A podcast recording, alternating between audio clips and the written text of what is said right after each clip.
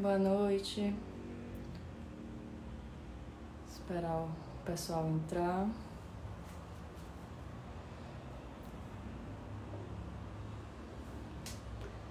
Boa noite. Vamos aguardando todo mundo entrar. Daqui a pouco eu vou fazer alguns esclarecimentos antes da gente convidar a mestre Duda, fazer alguns esclarecimentos sobre é, a nota que tem sido divulgada pela Fundação Ocidente, sobre algumas outras coisas que têm acontecido, especialmente depois da divulgação do mandado de prisão do Jair Tércio. Então vamos aguardar um pouquinho para as pessoas entrarem.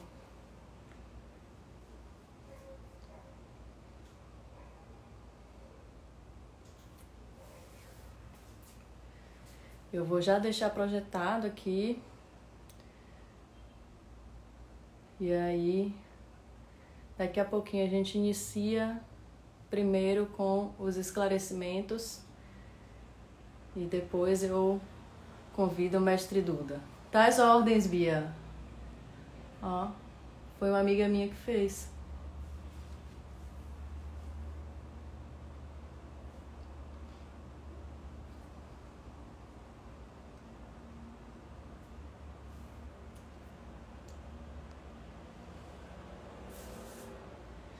Hoje a gente tem muita coisa para conversar, muita coisa tem acontecido desde o dia que foi divulgado, né, publicizado o mandado de prisão do Jaitécio, mandado que foi expedido no dia 10 de setembro e o batom vermelho não rola, fica a cara do patati. Então, desde o dia 10 de setembro, o mandato foi expedido, mas só foi divulgado no dia 17 de setembro. A gente tem diversos esclarecimentos para fazer, muita coisa para conversar sobre os próximos passos da investigação, né, de como a gente tem visto isso, do que é que tem sido dito para a gente e, e, de como a gente enxerga. Né? O mestre Duda, é, ele fez parte da fundação há muitos anos atrás, a live vai ficar salva assim. E aí a gente vai conversar um pouquinho sobre a experiência de Mestre Duda com a Fundação Ocidente, como é que ele via isso, como é que ele vê o que está acontecendo agora e as diversas polêmicas envolvendo o assunto, né? Muitas coisas. Então, eu vou começar com os esclarecimentos enquanto a gente espera Mestre Duda. É, o primeiro esclarecimento que a gente precisa fazer é sobre a responsabilidade da Fundação Ocidente. Na última nota de a última nota publicada por eles, é, há uma indicação de que a promotora Sara Gama havia dito que a instituição Fundação Ocidente não tem nenhuma responsabilidade, nenhum envolvimento com os crimes do Jair Tércio. É a primeira coisa que se precisa dizer sobre isso é que eu não vi a promotora Sara Gama falar isso. E seria, no mínimo, é, complicado, né? Quer dizer, precipitado por parte de uma promotora falar de um posicionamento da instituição que é, de algum modo, foi em algum momento vinculada ao JITES, enquanto a investigação ainda está em andamento. Então, neste momento, para o Ministério Público, é, não há um posicionamento. Né? O Ministério Público ainda não se posicionou sobre a responsabilidade ou não responsabilidade da Fundação Ocidente com relação aos crimes cometidos pelo Jair Tércio. É, se a Fundação Ocidente viu a promotora Sara Gama falar sobre isso publicamente, eu gostaria de ter acesso a esse vídeo, né, a essa reportagem onde ela é, afirma que a fundação não tem envolvimento. Mais uma vez eu digo, seria uma atitude precipitada que não condiz com as atitudes que o Ministério Público tem tido, até porque legalmente o Ministério Público não pode se manifestar sobre uma investigação que ainda está em andamento, sobre pontos da investigação que ainda não foram esclarecidos, que ainda não foi é, decidido né, judicialmente, ainda não foi, ainda não há uma posição judicial clara, como por exemplo o mandado de prisão, que só foi publicizado após a sua não somente expedição, mas após a sua execução. O segundo ponto que eu queria esclarecer é sobre as é, intimidações, tentativas de ameaça e desqualificação que eu tenho sofrido diariamente, né? É, a primeira coisa é que para mim tentar desqualificar a minha pessoa é tão vazio e é uma, uma comprovação da falta de argumento, assim como há a falta de argumento dos, dos advogados do Jair Tércio, né? Que dizem que for, houve consensualidade. No entanto, o que eu queria dizer sobre isso são duas coisas principais. A primeira é que, independente do histórico de uma vítima, independente da, da sua condição moral, né? O que a sociedade possa julgar como certo ou errado, correto ou incorreto. Isso não muda o fato do crime cometido. Isso não muda a gravidade do crime. A gente poderia estar falando sobre um assaltante e ainda assim ele tem o direito de denunciar se sofrer um assalto. Né? Não muda o fato do crime sofrido. Né? A, a, a qualidade, se a gente pode dizer assim, do da vítima não muda a, a gravidade do crime sofrido. A segunda coisa que é importante esclarecer sobre essa, essas desqualificações é que o gaslighting, né, o, o assédio à vítima, a tentativa de desqualificação é crime, porque é um abuso moral. Portanto, a gente precisa entender que há consequências com relação a isso. E é também uma das grandes dificuldades da denúncia, é uma das grandes questões que fazem com que vítimas tenham medo de denunciar. É, eu, eu, agora há pouco eu coloquei no IGTV uma, uma, uma fala das promotoras Sara Gama e Márcia Teixeira para a, o Balanço Geral, para o programa Balanço Geral, e a promotora Márcia Teixeira fala exatamente sobre isso, sobre o medo da vítima, né? os, me, os medos, né? existem os medos reais, concretos e os medos simbólicos. E um dos medos é esse, da repercussão, do, da, do assédio que ocorre depois e as tentativas de desqualificação da vítima.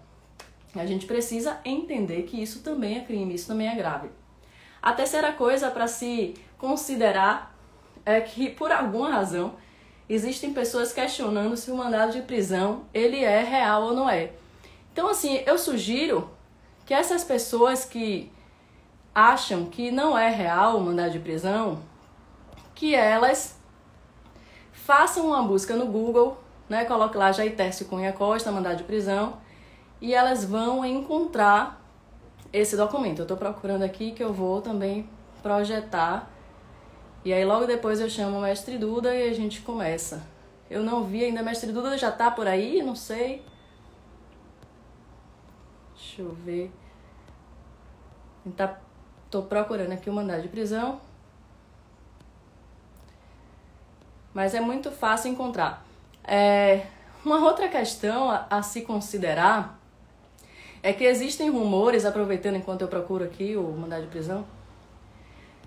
Valeu, mestre Duda, vou te chamar já já. Deixa eu só encontrar aqui. Existem rumores de que o Jair Tércio está garantindo que está processando a, a Rede Globo e que vai reverter essa situação.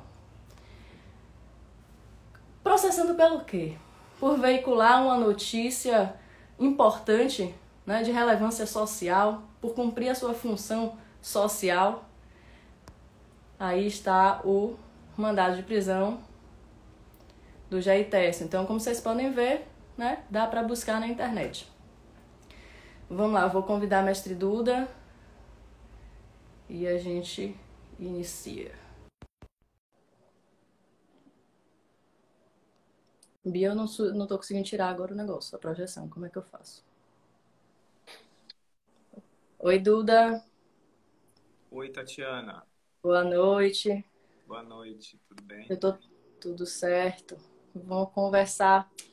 Então, são muitas coisas aí pra gente conversar, né? Assim, eu tive que atrasar um pouquinho esse início, eu já te peço desculpa, porque esses esclarecimentos são importantes. Muita gente tem procurado para perguntar sobre isso. E é impressionante o nível de, de, de manipulação que se faz a ponto das pessoas questionarem um mandado que está sendo divulgado largamente pela mídia, né? Então é bem complicado. É, antes, antes da gente começar, Duda, eu queria, se possível, que você se apresentasse rapidamente, assim, quem é você, por que que, por que, que você, né, para falar e conversar com a gente sobre essas relações do GTS com, as, com a rede, que pode ser uma rede de apoio dele. Tá. Ó, Tati, é, bom, primeiro eu quero né, me solidarizar, dizer que desde o primeiro momento, né, que eu realmente soube, acho que a gente já tinha conversado sobre isso, inclusive antes, é, eu me mostrei solidário, é, porque eu acredito que essa não deve ser uma luta de uma pessoa só, né? Eu não acho que isso deve ser uma luta. As mulheres não devem fazer os combates, né? As formas de machismo e de abuso sozinhas os homens que estão nesse projeto e que se entendem emancipados ou que estão buscando uma emancipação, e agora eu vou utilizar o termo emancipação social, até para não fazer referência a algumas teorias que eu já questiono, uhum. porque eu ouvia falar muito em emancipação, né, nesses espaços, é, eles precisam estar nesse lugar, né, no lugar de estar realmente na luta, no combate, é, de mãos dadas. E, subjetivamente, do ponto de vista objetivo, né? Então, sim. eu já começo dizendo que eu estou aqui, sim, como alguém solidário, estou aqui como alguém que está com você, estou é, aqui como alguém que acredita que a gente pode viver em um mundo melhor, né? Que a gente pode estar numa sociedade mais respeitosa, que nos dê mais é, vontade de viver. E coisas como essa muitas vezes nos colocam de uma certa forma muito frustrados, né? Você está me ouvindo bem? Eu estou vendo algumas pessoas dizer que o áudio está baixo. Pois é, eu estou ouvindo realmente um pouco mais baixo. Se você puder ou falar mais perto, ou aumentar tá. aí. Melhor agora se eu falo daqui? Muito melhor. Então é isso. Primeiro eu estava me solidarizando, dizendo que a gente está aí. Eu estou dizendo porque é que eu estou aqui, né? Nesse lugar de, de quem quer estar tá com você nessa luta, assim, cedendo, sendo não só solidário, mas também oportunizando que a gente possa falar sobre isso do ponto de vista de quem esteve lá, mas também é, de alguém que está buscando esse lugar melhor no mundo para a gente viver. É, eu sou Duda, sou, sou capoeirista, né? Minha identidade inicial é assim que eu me apresento para o mundo e foi através disso, inclusive, que eu tive acesso de fato ao grupo. É, eu praticamente atuo como capoeirista, né? milito também como capoeirista. E vim aqui porque eu tive a oportunidade de ser convidado, mais ou menos, nós estamos em 2020, mais ou menos 16, 17 anos atrás, para participar de um grupo de estudo que se propunha a estudar consciência. Né? É, eu era estudante, recém-ingresso na, nas escolas de formação do nível superior, e fui convidado por um professor para participar de um grupo, porque esse professor tinha acompanhado uma apresentação de um trabalho meu na faculdade. É, ele se, é, ele percebeu que eu tinha uma capacidade de falar muito bem, que eu tinha me apresentado muito bem, que eu fiz um trabalho com muito empenho. E por conta disso ele se aproximou de mim, me convidou para participar de um grupo de estudo. É, confesso que foi alguém que me deu boas orientações. Confesso que foi uma figura que, a princípio, eu tive a oportunidade de vê-lo e de me espelhar na condição de um docente, me imaginar naquele espaço. Então, assim, também não estou aqui para me desfazer das pessoas que estiveram nesse claro. momento na minha vida e que foram importantes, apesar de hoje, por exemplo, só o fato dessas pessoas hoje estarem blindando a figura de quem a gente fala, estarem protegendo, já, já evidencia uma característica que, se eu pudesse, eu já não teria me aproximado dessa pessoa, não é uma forma de preconceito. Mas, honestamente, uhum. é, eu, eu quero ter o direito de escolher com quem são as, pessoas, as pessoas com quem eu quero conviver. E algumas características, honestamente, não são coisas que são muito interessantes para mim e para o universo que eu quero acreditar que vai ser um universo melhor, né? Hoje blinda publicamente é, o que está na cara que de fato aconteceu, é, nos deixa realmente decepcionado, né? Eu estou aqui porque eu fui convidado para participar desse grupo e muito cedo eu percebi que existiam, tanto do ponto de vista das ideias, como do ponto de vista dos costumes e dos hábitos, algumas coisas que eu já tinha estranhamento. Uhum. Aí, se você quiser, Tati, eu já posso começar a falar mais detalhadamente como foi né, alguma coisa. Deu uma travada aí, tá tudo.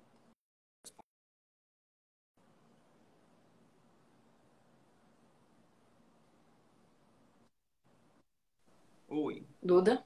Oi, voltou. Oi, tá me ouvindo?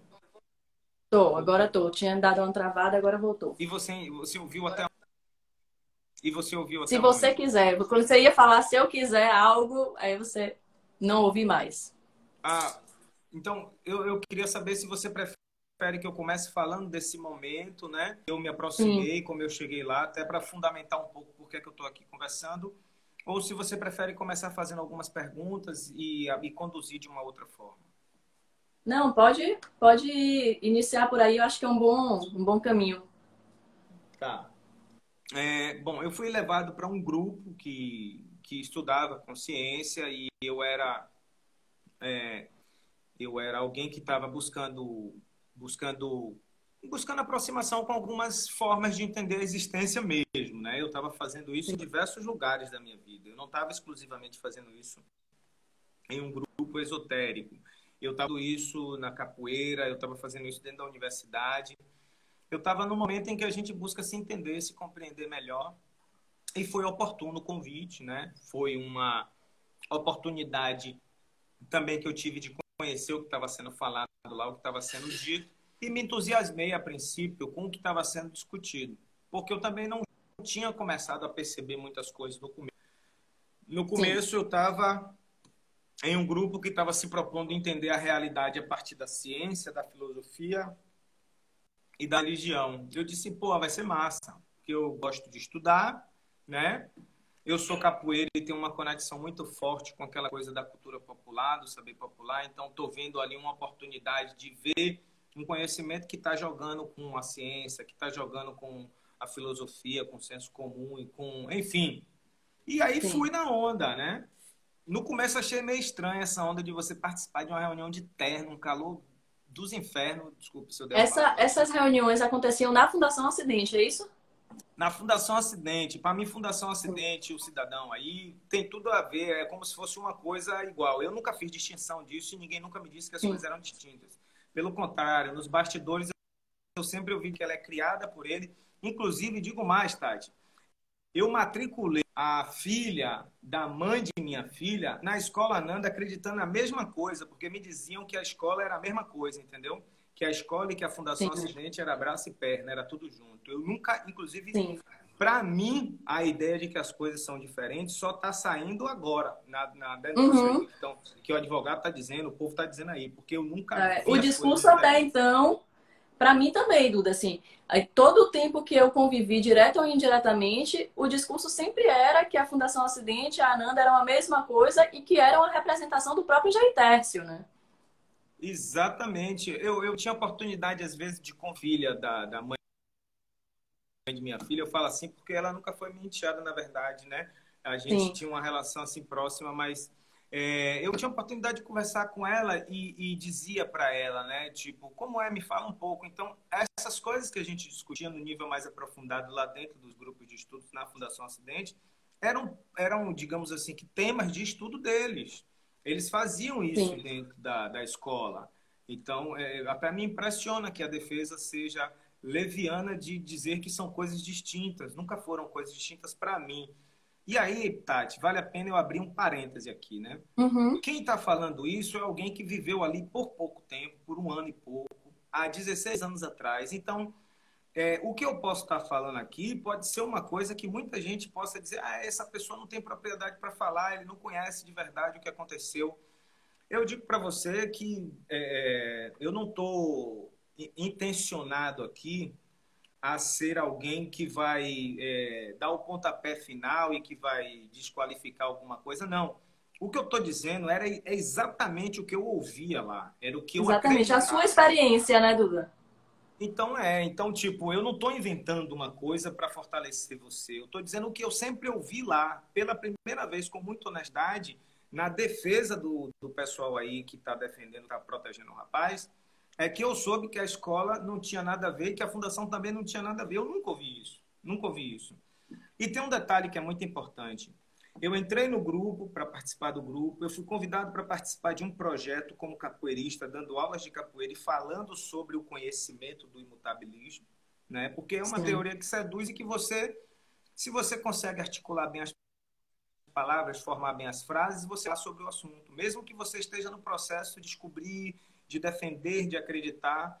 Eu já era inclusive de certa forma inclinado para o candomblecismo. Uma estava com um grande amigo meu que eu tenho, que está aqui inclusive na live, era sobre isso, né? Como é, rapaz? Será que tenho, tenho preconceito com isso? Não, não tem preconceito. Depois de um tempo, fui começar a perceber que tinha sim um distanciamento e tudo mais.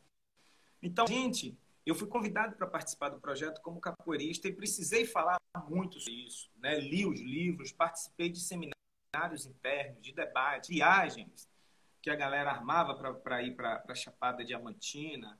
E tive a Sim. oportunidade de passar dias lá com a galera, fazendo aquelas experiências que eram interessantes. Né? Eu, eu, hoje eu, eu sou casado com uma professora de yoga que a gente faz sempre meditação durante muito tempo. Eu tive dificuldade de acreditar nisso, né? meditar para tocar um birimbau. Era a minha ideia de meditação, mas comecei nesse período a, a, a, ver essas coisas de uma maneira diferente e fui próximo, porque é um conteúdo sedutor, são experiências sedutoras. Sim. Você ir para Chapada, ficar em contato com. Eles falavam, né, coisas que às vezes a gente dava risada assim, entre a gente mesmo. O camarada dizia assim: rapaz, lá tem muitos seres extraterrestres. E tipo, eu tô falando assim, pode até parecer brincadeira. Eu acredito nisso hoje, mas naquela época eu tinha uma, uma desconfiança, entendeu? Eu não tinha isso muito claro na minha cabeça. Então, quando o cara falava isso, eu digo, que viagem desses caras, velho. Aí eu dizia, não, eu vou lá, porque eu quero, eu quero conhecer. Eu quero ver. Né? Eu, me bato, eu me bato com a ET lá, vai ser massa e tudo mais. Hoje eu não falo no deboche, eu falo que realmente eu acredito nisso com muita propriedade, inclusive. Não tenho nenhuma dúvida. Mas eu convivi e eu passei a conviver com um determinado núcleo de pessoas que eu uhum. hoje descubro que são as pessoas que são os ícones do processo. Então eu, eu, eu vivi bastidores, eu ouvi coisas, eu, sabe, tive acesso a informações que eram específicas dali daquele núcleo, que é o núcleo que hoje eu diria são os guarda-costas do cidadão, são os que protegem ele, né? E verdadeiramente eu, te, eu digo para você que eu não fazia essa distinção né, da escola, da fundação. Eu me encantei com a teoria, depois eu comecei a ver uma série de conflitos. Eu já comecei a ver as práticas nas ideias e nos comportamentos uhum. machistas bem cedo, muito cedo, Sim. né? Eu era uma pessoa que estava migrando do movimento estudantil, então eu estava me aproximando de teorias que eu chamo de libertárias, de teorias sociais que eu acredito que são importantes para a gente pensar o mundo. Eu me aproximei muito da concepção dialética de pensamento. E eu, Sim. quando comecei a ver umas posturas, eu, muito próximo pela influência do movimento estudantil, já me politizando, percebi essas práticas machistas ali, né? Essa ideia de dizer que, não, olha só, a mulher tem limites, viu, cara? Você tá vendo aí? Não era uma brincadeira. Existia uma fundamentação teórico-religiosa que eles utilizavam para dizer que a mulher poderia ir até determinado ponto, tanto da condição intelectual como da articulação e da vivência no mundo da existência, no plano da existência completo, como eles entendem, né? Então, esse tipo de coisa já começou a me deixar assim, ó, meio suspeito, né? Eu já fiquei puto da vida que eu tinha que usar terno toda hora e eu não tinha essa pegada, eu era de uma pegada mais libertária, ter que botar terno, já não gostava. E algumas coisas. Não imagino nem você tendo um terno, na verdade. Imagine aí, velho, que Babilônia algumas coisas que começaram a me incomodar. A gente ia fazer as trilhas na Chapada, todo mundo tinha que estar tá de branco e todo mundo tinha que estar tá fazendo isso. E teve um dia que eu me retei lá, que eu estava com o pé doendo, eu com o meu coturno. Eu digo, eu não vou ficar de branco, eu de cueca, eu fiquei indignado, me retei, não queria vestir branco, causei meio que desconforto, entendeu? Então, eu percebi que eu incomodei porque eu também já estava começando a me incomodar com algumas coisas que para mim não funcionavam muito bem, né? E nesse momento, Sim. Tati, eu começo a perceber que eu, eu começo a me distanciar porque eu começo a perceber que quando eu estou me incomodando com algumas ideias, com algumas coisas, que eu começo a questionar, eu começo a ser meio que escanteado. Começo uhum. a ser uhum. deixado de lado, eu começo a ser criticado, e aí vem uma, um discurso de autoridade muito forte que era presente naquele momento para dizer que o que você estava falando não fazia sentido, e esse Sim. discurso de autoridade começa a vir subsidiado por uma teoria de que ali quem está falando é uma autoridade porque veio encarnado de outro, de outro, de outro, entendeu? E aí eu digo, rapaz, como é isso então? Quer dizer que eu não vou poder aqui jogar minha capoeira aqui, eu não vou poder discordar, dizer o que penso, porque eu estou falando com o mestre Bimba encarnado no corpo do cidadão que está conversando comigo. É isso, é? Então eu fui colocado num choque de realidade que começou a me questionar, porque apesar de eu acreditar e eu tá muito interessado em conhecer essas abordagens que falam da existência de uma maneira mais complexa, de verdade eu estava começando a ficar meio assim estranhado com aquilo, né? Então, é, nesse período houveram alguns seminários que foram feitos casas dos integrantes do grupo e uma delas foi na minha casa e eu já percebi naquele momento que existia uma relação forçada de amizade irmão, né?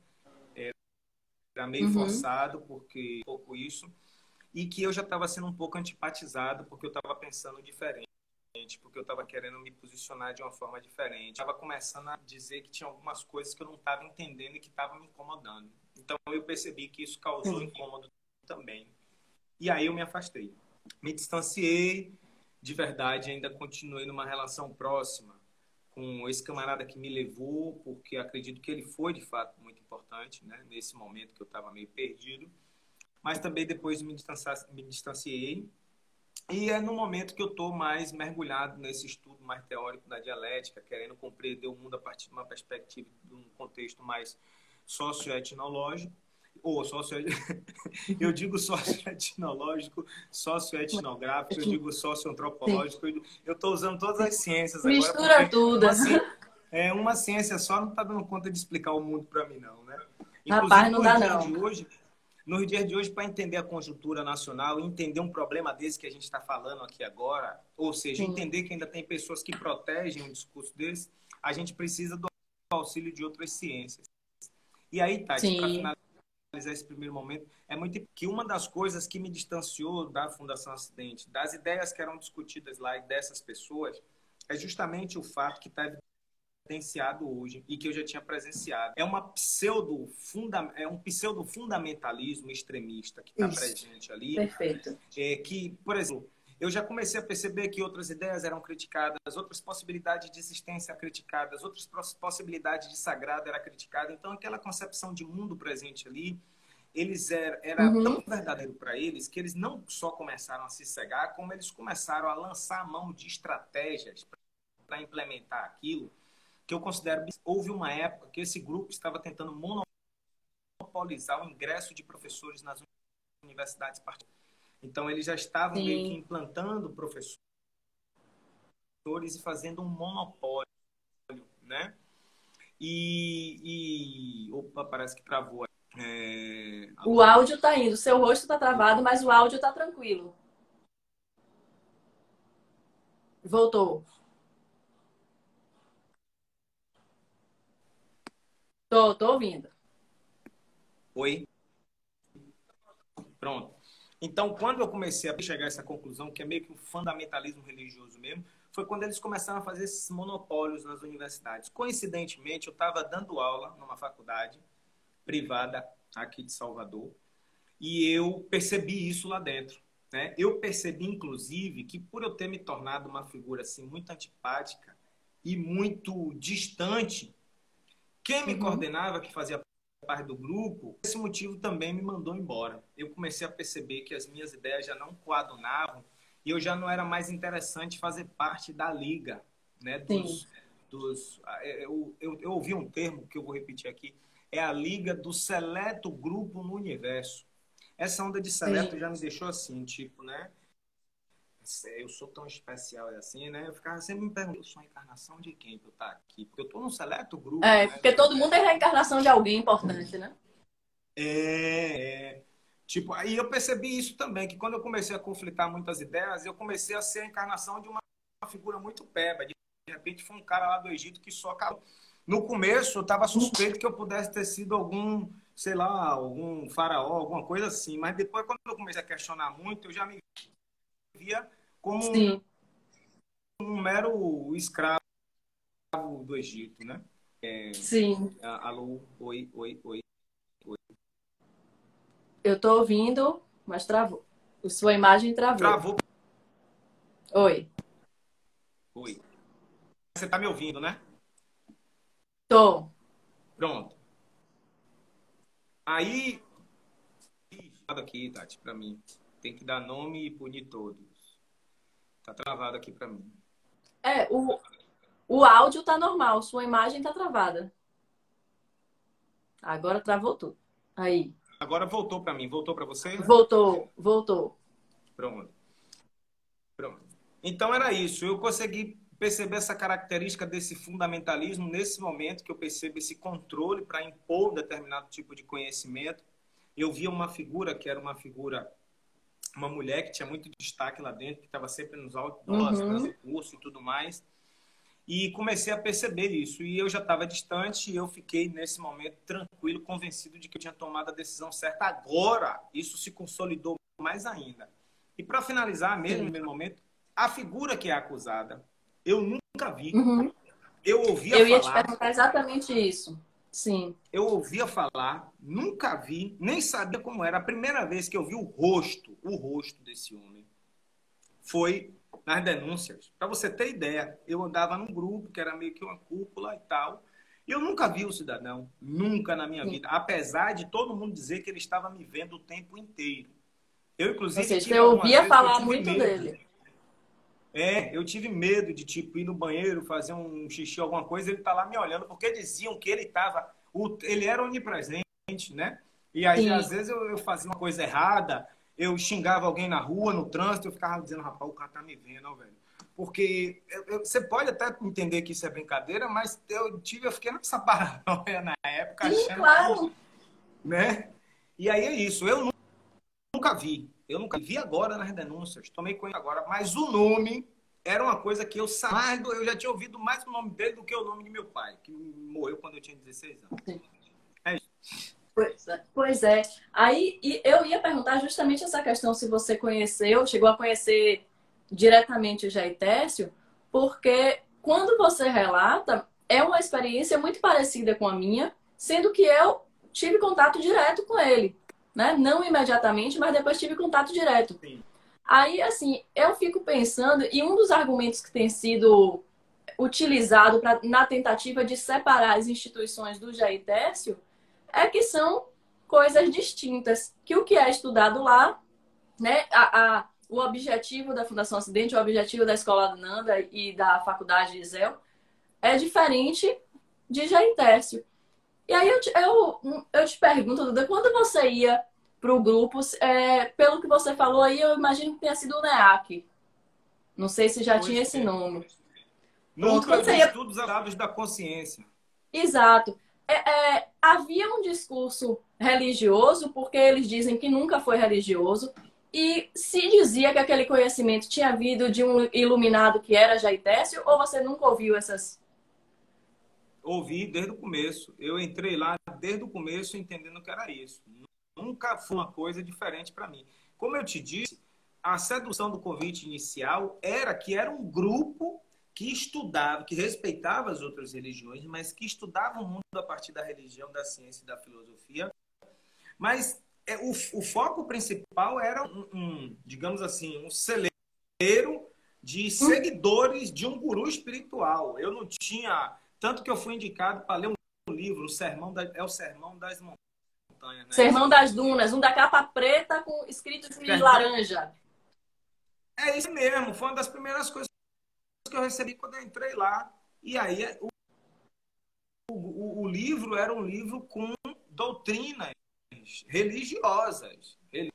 Agora, Sim. eles usaram dentro de dizer que uma religião que era uma religião que, que concluía, que fundamentava e que, e que defendia o seu sistema religioso a partir da ciência e da filosofia. Então, essa não era uma religião qualquer, né? Porque, observe, tem algumas igrejas que botam o nome Sim. logo com pancada, né? Tipo Universo, é, Internacional, uhum. né? Então, para tentar ser maior, né? Mas aí o cara tem uma religião Sim.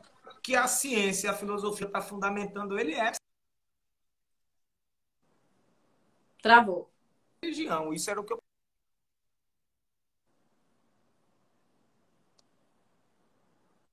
era um grupo que era um grupo de religioso, de estudantes, estudantes de um conhecimento religioso.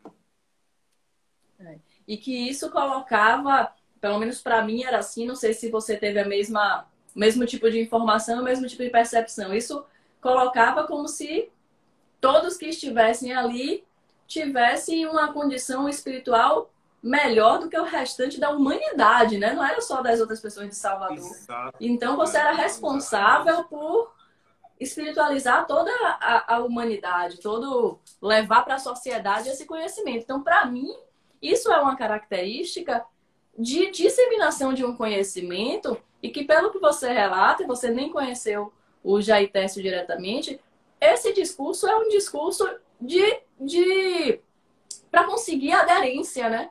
Conseguir mais adeptos e pessoas que, mesmo sem conhecer o Jair, olham para ele como iluminado. Como você falou, pô, tinha tinha medo até de ir no banheiro, o cara me ver fazer xixi. Eu tive também essa mesma sensação de falar, é, antes de eu conhecer ele, né? De eu falar assim, pô, eu vou tomar banho, vou tirar minha roupa, esse cara vai me ver? Né? Porque o que se dizia era isso. Inclusive, assim, eu... Onipresente, onipresente. E aí, aí é que a gente vê, e aí eu... Por isso que eu bato muito na questão da importância da rede, para ver como que é grave é, que outras pessoas reproduzam esse discurso e que como que é grave ter uma instituição que é, materializa a, a identidade do cara, porque isso cria uma rede de manipulação que você está todo momento sofrendo, né, sendo alvo de, de estímulos, né, assim, de, de um discurso que te mantém de alguma maneira é, dócil, né, submisso. E para você ter ideia, só para você, só para ilustrar aqui, eu tinha uma tatuagem horrível que eu fiz com 16 anos, aquela coisa, né, sem autorização da mãe, aquelas que todo mundo tem, que agora eu já cobri com uma melhor, e que eu nunca tinha dito para muita gente. E aí uma vez chegou um recado assim que eu na próxima encarnação teria uma mancha na pele por causa da tatuagem que eu tinha feito, que não se faz tatuagem. E que ele tinha visto isso quando ele foi me olhar. Aí você imagina o nível de manipulação, né? eu ali com 16, 17 anos, pensando, pô, o cara viu minha tatuagem, que é no cox, então ele me viu nua, né? E como é que é isso? Nada, não existe limites para ele. Mas aí a gente vê que, na verdade, tudo faz parte dessa, é, é, dessa lógica que você falou da falsa amizade. Ah, é todo mundo amigo, mas não confia em ninguém. Então ninguém te dizia o que contava sobre você para ele. E aí ele podia usar esses argumentos para dizer que era onipresente e, e não era questionado nesse sentido. Então, quando eu falo da, da relevância né, e do papel da, do, do, ou do suposto papel da Fundação Ocidente, da Escola Nanda, eu falo a partir dessa vivência minha. E aí eu queria saber também como é que você vê isso, Duda? Você vê uma possibilidade de dissociar? Você acha que, que essas instituições têm algum papel direto ou indireto é, na, no, na possibilitação, né, na facilitação desses abusos, desse quadro que a gente vê hoje de muitas mulheres e homens, né? Porque o abuso sexual só ocorreu com mulheres, mas a gente não pode deixar de considerar que o que você viveu, por exemplo, de desqualificar a sua busca espiritual é um abuso, é um abuso moral. E é um abuso religioso da, da maneira mais clássica de se falar de abuso religioso, né? Que é a intolerância religiosa. Como é que você vê isso, assim, a, a função dessas instituições e, inclusive, dessas lideranças, né? Porque você foi é, é, levado para esse convívio por uma das lideranças. Claro que a gente não exclui, como você falou, é, que exista uma, possa ter contribuído né, na sua caminhada de alguma forma. Eu fiz uma live há pouco tempo atrás com a Tainá, que é uma jurista do Ceará, que é responsável pelo caso do Ícaro Medeiros lá e que também participou do caso João de Deus, e a gente falava sobre isso, que você pode reconhecer que cresceu em um determinado grupo E que ainda assim esse grupo cometeu diversos crimes. Uma coisa não exclui a outra, né? Acho que voltou aí agora. Então é isso. Eu queria, eu queria ouvir assim um pouquinho, saber o que, é que você pensa disso, né? Dessas relações, né? Da, das instituições, da, da Fundação Ocidente, da Escola Nanda. O ISEL você não chegou a conhecer, né? A faculdade que só veio muito depois. E dessas lideranças, como é que você enxerga isso com relação a, aos abusos? Você acha que foi um potencializador? Tá, tá me ouvindo? Pareceu que travou. Tá Tô ouvindo, mas sua imagem tá travada. Ah...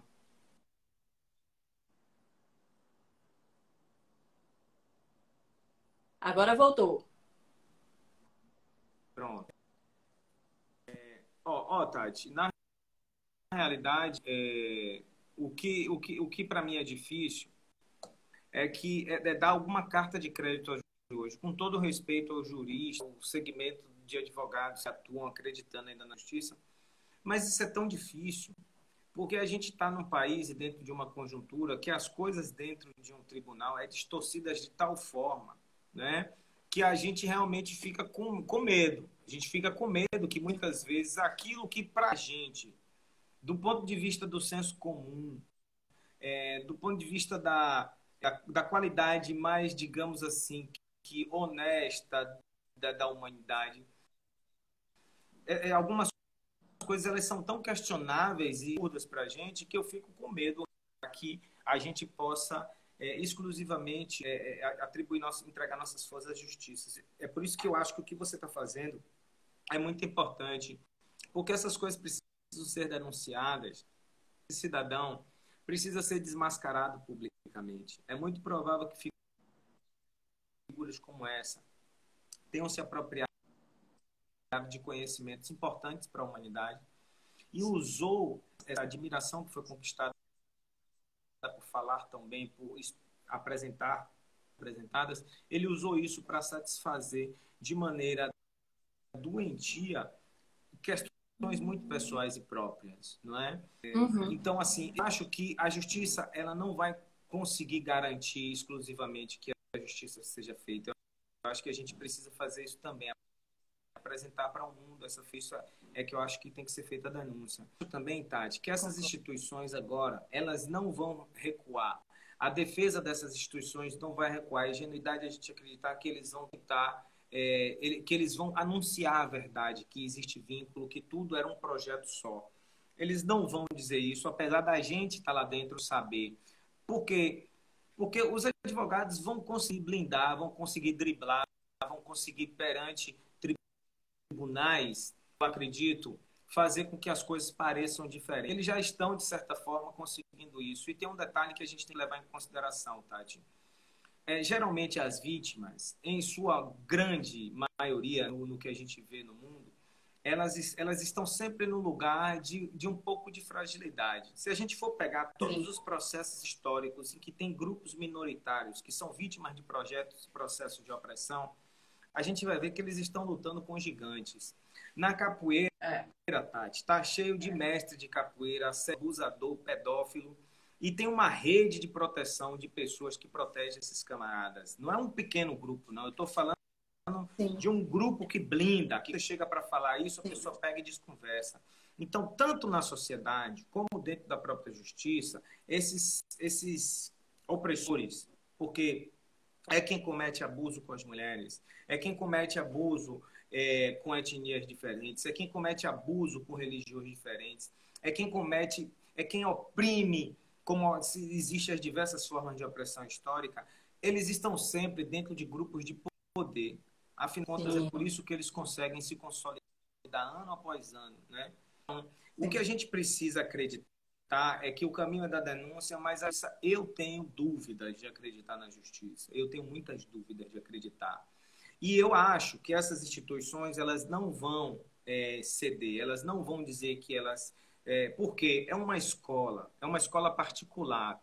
Se fosse uma escola pública, já tinha um processo administrativo interno, com, é, com um processo, com uma série de coisas. Mas é uma escola particular, E assim, com todo respeito a professores e donos de escola particular, a escola particular vive para manter a taxa de lucro como prioridade hierárquica. Depois vem a educação. Esse discurso, não, eu abri uma escola porque eu amo a educação. Essas, essas coisas não colam comigo. Eu abri uma escola porque eu quero ganhar dinheiro, porque eu gosto de educação. Porque Isso. a verdade é a prática. O critério de verdade é a prática. Dá para você sustentar uma escola privada só por amor? Não dá. Você Nunca. precisa sustentar uma escola privada por dinheiro. Você sustentar uma escola privada por dinheiro, você tem que ganhar grana. Então, primeiro, educação. Então, assim, eles têm uma caça, eles não vão abrir mão de dizer que eles vão manter o projeto de escola deles, independente disso, porque senão vai cair escola. E não quer, essa galera aí é empresária da educação, velho. A real é essa. Segundo, a Fundação uhum. Acidente não vai ceder que era do guru espiritual, não vai abrir mão por quê? Porque se eles fizerem isso, é esse bando de, de blindadores, de protetores de guarda-costas, vão cair todo mundo. É possível que esses caras sejam, inclusive, processados no futuro, e, e essas mulheres, por serem pessoas que não só blindaram, como possivelmente compactuaram também com isso. É possível. Exatamente. Então, eles não vão abrir mão dele e disso. E então, eles vão se proteger enquanto instituição e vão se proteger enquanto pessoas. E assim a faculdade, assim é tudo mais. O que a gente precisa acreditar é, é, tem até um camarada que está dizendo, porque não é uma escola barata, não é mesmo, porque é, a filha da, da mãe de minha filha que estudou lá, eu, eu estudar lá porque ela tinha uma condição que possibilitava isso. Então, aqui, o, o caminho que você precisa fazer é esse de fazer essa briga pela justiça. Por outro lado, não sei aqui, essa de ficar, né? Ah, porque as pessoas estão atacando, porque eu estou fazendo live todo dia, eu estou me promovendo. Isso aí é caô, né? Isso é baratino. A gente sabe muito bem que quando as pessoas fazendo o que o outro está dizendo, não conseguem apresentar outros argumentos, elas vão atacar as pessoas, né? Sim. Se você não Sim. pode combater o outro, você as ideias do outro, você combate o outro, porque você desqualifica o outro e aí as ideias dele não vão ter mais valor, né? A verdade é essa que a gente vive vive isso há muito tempo na humanidade, né? Por exemplo, é, as ideias de Jesus Cristo eram ideias que é, não ser combatidas, então vamos fazer o quê? Vamos matar o cara, velho. Porque se esse cara continuar falando essas paradas aí, vai, vai dar merda. E aí o que é que aconteceu? Surgiu um movimento agora capitalista também e capitaneou o ideário de Jesus Cristo e transformou num discurso, digamos assim, meio que da livre iniciativa, né? Ninguém fala do Jesus Cristo que invadiu o templo e saia quebrando tudo, né? A galera com Jesus Cristo que diz que se você nasceu rico, você é merecedor disso, né? Então, é, é, é o Jesus Cristo de, vejo... de dê a outra face, né? Exatamente. É mais ou menos isso. Eu vejo tanto as instituições como essa turma que está blindando, como pessoas que não vão largar o osso. Elas não vão, no momento, dizer, não, era a escola, a fundação, a faculdade, e era uma escola que tratava sim, dos conhecimentos mais gerais, mas uhum. o foco era ali no imutabilismo. A gente focava naquela coisa da, do autoconhecimento, um conjunto de práticas e de, de hábitos que sustentavam um projeto machista de sociedade, que sustentavam um projeto autoritarista, um projeto elitista de sociedade e, sobretudo, agora revelado, um projeto também que não combatia as formas de opressão à mulher, que era um projeto, sim, de abuso. Porque o que eu vou dizer aqui agora, Tati, quem vai lhe falar aqui sim. agora, se vierem me procurar, podem vir, inclusive, eu moro aqui no centro da cidade. Se vier, tem, vai ter, porque eu como essa onda de dizer, ah, você está falando demais. Não, pode vir, pai, que tem, eu já vi 40 anos, o que vem agora é lucro. E se vier, vai ter, porque eu não como essa pilha, não. Mas o que eu tenho para dizer para você é o seguinte: é, eu não acredito que as pessoas que estavam em desse cidadão não tivessem conhecimento disso. Eu acredito que essas pessoas não estavam blindando isso. Então, assim, vim para cá, ah, eu não sabia, sabia, aquela turma que estava ali com o João de Deus, sabia. As pessoas têm sensibilidade, as pessoas têm uma capacidade de perceber as coisas, o que elas fazem é fechar os olhos. Elas fazem é Exatamente. não ainda uma coisa Perfeito. que publica e não chegou no, no, no, não chegou no lado mais humano das pessoas. Vi que presencie qualquer tipo de opressão à mulher, a outras religiões, a outras raças e não tomar uma providência imediata, né? Não fizer isso imediatamente, seja uma forma de violência praticada por si próprio, né? Ou seja uma forma de violência praticada por outro. Se não fizer denúncia, são pessoas que compactam com isso. E eu tenho plena com certeza. consciência que essas pessoas tinham conhecimento disso, porque eu estava ali, que tinha coisa muito estranha ali, que tinha muito controle, muita manipulação, muito, muita gente. Vamos se fechar. Travou. Ah, voltou, voltou. Tinha muita manipulação, você estava falando, sim. É. E ainda tem um é, detalhe, tinha muita né, manipulação, muito controle e tinha eu, eu É, Oi, ainda tem um detalhe, é muito difícil a gente pensar que pessoas que estavam desde o início, né, há, sei lá, 40 anos ao lado dele, nunca tenham ouvido nenhum relato. Se é, você chegou a me dizer que em pouco tempo alguém comentou com você assim, eu vivi um trauma ali dentro e não quis dizer mais nada sobre isso. Mas você era uma pessoa que estava chegando, né? Talvez se você tivesse ficado, imagina se você tivesse ficado 20 anos, será que você não teria escutado nenhum relato? E assim, eu pessoalmente não falei com nenhuma das lideranças, mas como as pessoas já sabem, hoje eu eu tenho 304 relatos, até ontem era 303, hoje já são 304 relatos de homens e mulheres que sofreram abuso lá dentro. E eu te falo que muitas pessoas me dizem que procuraram lideranças e que essas lideranças é, falaram para apagar as provas que tinham, para não falar nada. É, falar... Teve uma pessoa que me relatou algo absurdo, que foi assim: a pessoa foi falar com uma das lideranças, pô, mas o Jair me estuprou, ele disse que precisava fazer um procedimento de cura para eu poder engravidar e ele me estuprou. Sabe o que, é que a pessoa respondeu? A gente está falando de uma das lideranças principais. A pessoa perguntou: Você já tomou Rivotril hoje? Foi a pergunta, foi a resposta. Então, assim, para mim, é, é muito mais fácil e muito mais coerente entender que essas pessoas sabiam sim do que acreditar que o cara cometeu crimes durante mais de 40 anos e ninguém nunca soube. Entende? Assim, eu coloquei aqui o, um, uma imagem que a Fundação Acidente colocou no Instagram falando dos objetivos específicos do Dia da Consciência Humana. Porque é, é, a gente vem falando que esse Dia da Consciência Humana, que, foi no dia, que é o dia 10 de setembro, que é o dia de jejum, expiação e autoconhecimento, né? é um dia sagrado para os imutabilistas, que esse projeto faz parte do projeto de AITES de levar a doutrina dele para a humanidade. Essa coisa que a gente já falou, que você escutou, que eu escutava lá também. E aí eles trouxeram esses objetivos dizendo que não há uma relação com o discurso. Mas eu não sei se você concorda comigo, mas a própria forma de se colocar isso, né? Assim, com esse, esse símbolo, é o símbolo da planificação divina. É, falar de consciência é justamente falar do discurso de Aitécio, que era de evolução do planeta, que estava saindo do plano da verdade para o plano da consciência. Então é muito complicado para mim tentar dissociar essas questões. O que eu não eu não consigo, assim como você, eu concordo com você é, que a justiça eu acho que vai ser difícil alcançar a complexidade dessa situação, né? Assim, eu eu, eu não tinha nem certeza se a gente ia conseguir um mandado de prisão para Jair Tércio, né? Porque a gente vê aí que muita gente não consegue, muita gente denuncia e não consegue. Então, com certeza, muitas dessas pessoas que blindam ele é, vão sair como se tivessem sido vítimas também. Mas o limiar, para mim, é esse que você falou.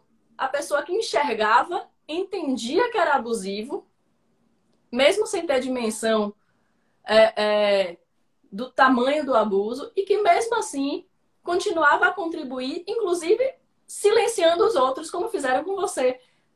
Duda não serve mais pra gente, vamos tirar ele da instituição, porque senão ele, inclusive, pode falar contra nós. Né? Então a gente dá uma desculpa aqui. Talvez você tenha escutado de alguém que você estava confuso, porque com certeza as outras pessoas escutaram isso, né? Então, é, é, eu queria só mostrar essa outra imagem. Olha só. Isso é do capítulo Luz do Ocidente. É Jair aqui no meio, né? E dos lados tem diversos discípulos, todos homens. Entre esses discípulos tem alguns dos que têm dito que não sabiam de nada, é, que nunca tiveram Jaitécio como alguém especial, só que aí, se você. É porque não dá para ver aqui. Mas o que está escrito embaixo é que ele é o pai espiritual, o mentor, né? E aí agora querem dissociar as instituições. Como é que há alguns meses atrás ele era o pai espiritual e agora a instituição não tem nenhuma relação?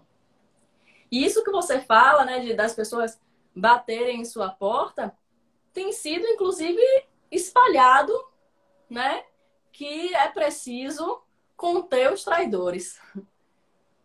Então aí a gente começa a pensar.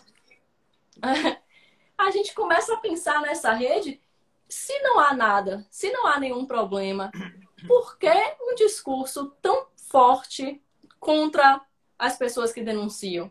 Por que não deixar a justiça trabalhar? Por que, é tão importante dissociar a imagem? Por que não, não dizer, cara, eu. Porque em nenhum momento você me disse assim, velho, eu nunca nem ouvi falar desse cara. O que você me disse foi, ouvi falar, eu em algum momento achei que ele era especial, sim, depois vi que não era bem assim. Para mim, quem não compactua, deixa claro qual foi a sua participação ali no, no movimento, na seita, né? Deu uma travada, Duda. Oi. E assim, existem, deixa eu pegar aqui Oi, uma... Você falou. Existem, inclusive, é, é, algumas provas, né? Assim, eu tô aqui com um livro, você vê que é da Escola Nanda, tá vendo? Ele não chegou a ser publicado, é um protótipo de um livro. E aqui você vê, vê que é um livro falando sobre Piaget. Então, teoricamente, não tem nada a ver com Jaiteste.